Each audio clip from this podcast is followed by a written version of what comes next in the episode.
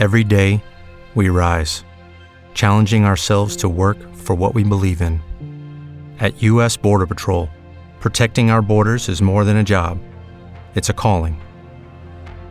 Agents answer the call, working together to keep our country and communities safe. If you're ready for a new mission, join U.S. Border Patrol and go beyond.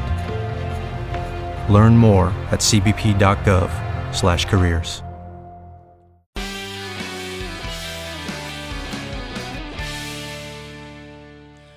Seja bem-vindo ao audiolivro e podcast do meu livro Seja Executivo e Não Executado.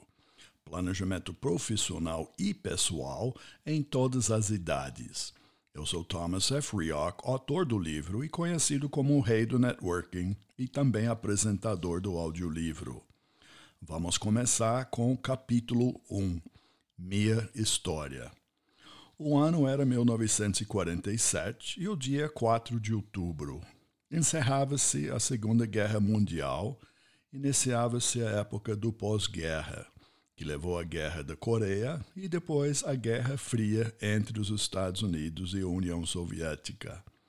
Nessa fase, os americanos decidiram-se pela política de contenção ao comunismo dando início a pesados investimentos em armamentos e artefatos nucleares, e passaram a auxiliar economicamente por meio do Plano Marshall os países europeus assolados pela guerra, permitindo assim que eles dessem início aos programas de reconstrução nacional.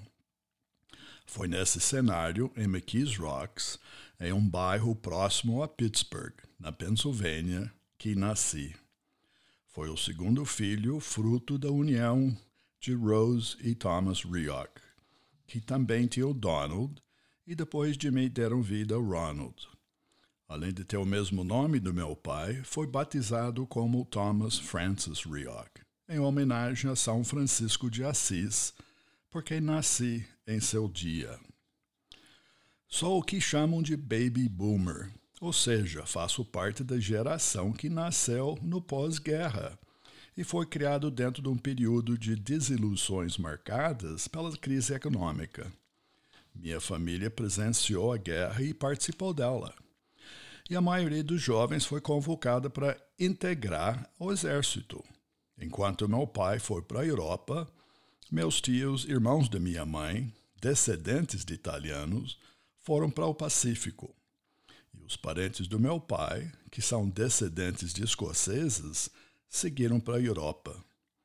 Minha mãe, como a maioria das mulheres, foi empregada em uma fábrica que produzia armamentos. Depois da Segunda Guerra Mundial, meu pai conseguiu um emprego em uma usina de aço em Pittsburgh, onde alimentava um alto forno no processo de fabricação de aço. Minha mãe, como muitas, perdeu seu emprego. Mas com a volta dos soldados da guerra, os empregos seguiram para os homens.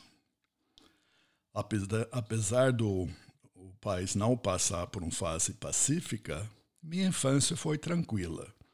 Minha família era pobre, mas eu não sabia. A cidade onde cresci, totalmente industrializada, era conhecida por ser a cidade do aço, cercada por usinas e fábricas perto de onde morava, e aí havia muitos grupos de várias nacionalidades: italianos, poloneses, eslovacos, húngaros, entre outros. Mas apesar disso, o bairro onde morávamos era muito pobre e a vida absolutamente simples. As casas eram pequenas, o inverno muito rigoroso com bairros violentos e muitas brigas. Não tínhamos brinquedos comprados, mas produzidos por nós mesmos.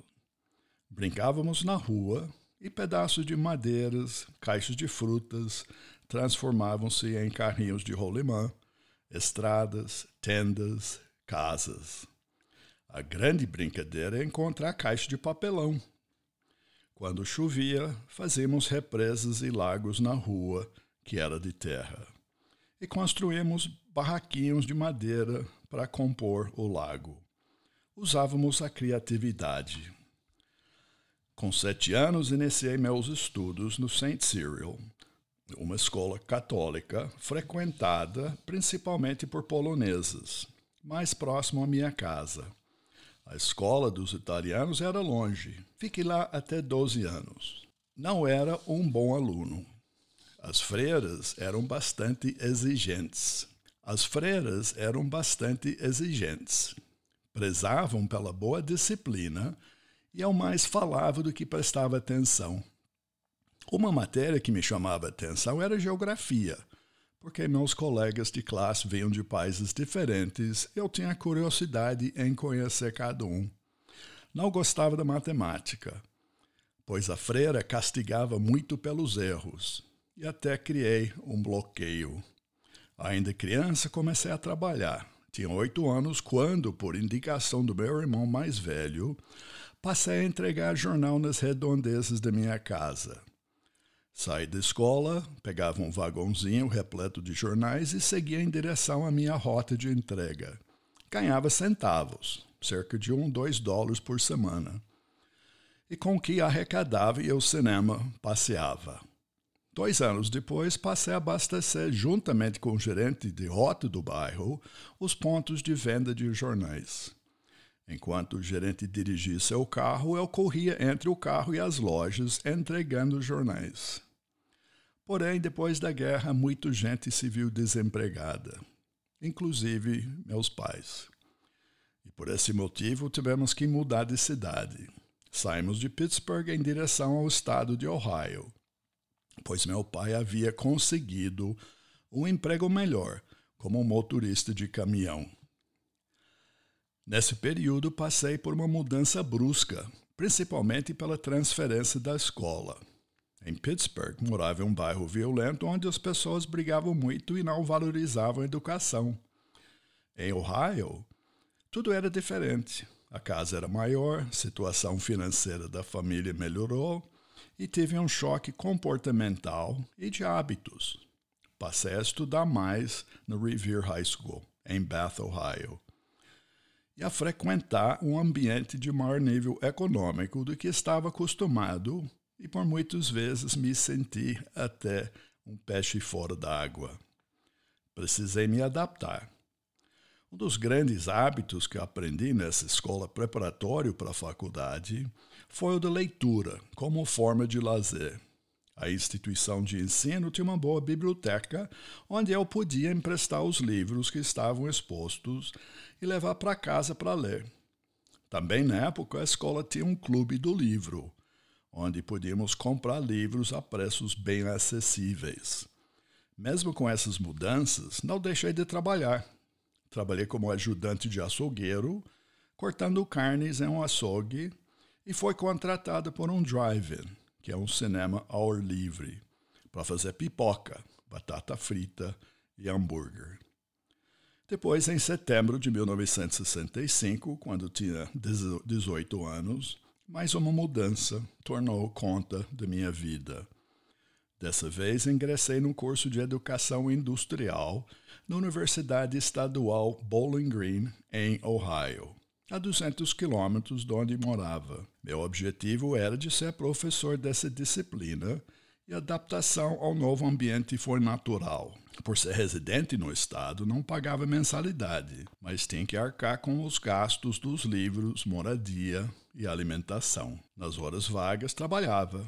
Primeiro em um posto de gasolina, em seguida, lavei pratos no restaurante comum dos universitários. E de lavador, cheguei a ser supervisor dos funcionários que lá trabalhavam. No terceiro ano do curso superior, quando tinha 20 anos, consegui uma vaga como professor de educação industrial em um colégio chamado Brunswick High School. Estudava à noite e trabalhava durante o dia. Dava aulas para cerca de 180 alunos, atendia a seis classes com 30 alunos cada. Foi uma experiência importante apesar de não ter maturidade suficiente, era o mais jovem de todos os professores, ministrar aulas nesse período foi um grande aprendizado, principalmente pelo contato com outros professores mais experientes. Fazer parte de uma escola como profissional pela primeira vez, com hierarquias, me fez crescer. Lá também trabalhei como assistente treinador de futebol americano e ganhava um acréscimo no salário por isso. O contato com os alunos ficou mais próximo. Estava realizando quando me formei e continuei como professor por mais dois anos. E então inicia minha história no Brasil. Aqui termina capítulo 1, parte 1, minha história. No próximo podcast do audiolivro Seja Executivo e Não Executado, começamos com o capítulo 1, parte 2, Um Americano no Brasil. Convido você a seguir o podcast no Spotify, Apple Podcast, Google Podcast ou na plataforma favorita para receber e ouvir o próximo capítulo do Seja Executivo e Não Executado. Mais informações e contato no meu site www.thomasrioch.com.br.